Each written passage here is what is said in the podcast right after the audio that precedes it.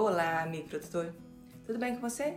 Vamos para mais um resumo semanal. Estiagem em grande parte do centro-sul do país reduz a estimativa da produção do milho safrinha. Preços do milho seguem em alta e a tendência de manutenção para as próximas semanas, devido ao clima ter prejudicado o desenvolvimento das lavouras. Preço do milho em Goiás também segue em alta devido à restrita situação da oferta. Já os preços da soja também seguem em alta nos Estados Unidos e no Brasil, influenciados especialmente pela firme demanda global. No Rio Grande do Sul, deve alcançar nessa safra a maior produção de soja da sua história, batendo 20 milhões de toneladas, isso devido ao uso adequado do fertilizante.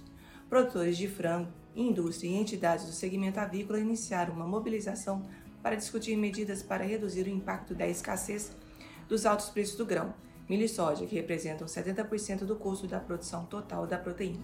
As vendas antecipadas da próxima safra 21 e 22 de soja no Brasil atingiram 16,7% de uma produção hipotética, mais lenta do que a média histórica para o mesmo período. A agricultura publica portarias com zoneamento agrícola do risco climático. O objetivo é reduzir o risco relacionado aos problemas climáticos e permitir identificar a melhor época de plantio, olhando a região, cultura e solo. Para minimizar os prejuízos no campo, o governo do estado de Santa Catarina oferece linhas de crédito contra a estiagem. O tempo seco, previsões indicando baixo volume de chuva para as próximas semanas, tem deixado triticultores brasileiros em alerta. O Rio Grande do Sul anunciou que prorrogou até 31 de maio de 2022 o prazo para entrada em vigor de duas instruções normativas que buscam evitar os problemas com a deriva de herbicidas hormonais no estado.